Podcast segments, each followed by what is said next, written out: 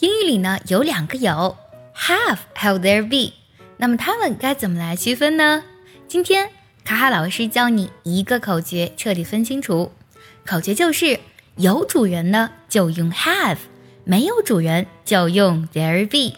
什么意思呢？我们来看几个题就知道啦。第一个，我有一本书，这个句子当中呢，应该用 have 还是 there be 呢？我有一本书，这个句子当中啊，书有主人吗？当然是有的。那么有主人呢，我们就要用 have，所以句子我们就翻译成了 I have a book。第二个句子，女她有一本书，书有主人吗？当然有主人啦，所以呢，我们要用 have。不过在这里需要特别注意，女她呢是一个第三人称，所以呀，我们需要将 have 变成 has。She has a book。想要专项练习，并且和小伙伴们在群里一起打卡学习，可以加入早餐英语的会员课程。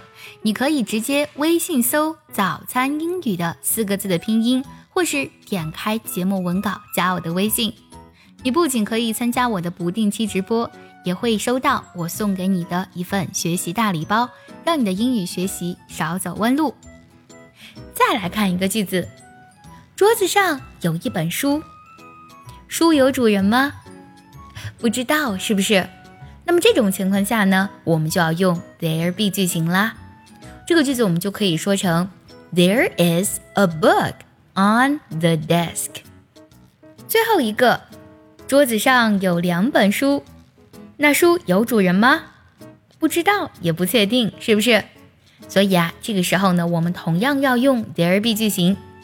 需要特别注意的是呢，there be 句型里的 be 动词需要变成 are，为什么呢？因为是两本书，两本书呢是复数啦，所以呢就要用 there are 了，句子就变成了。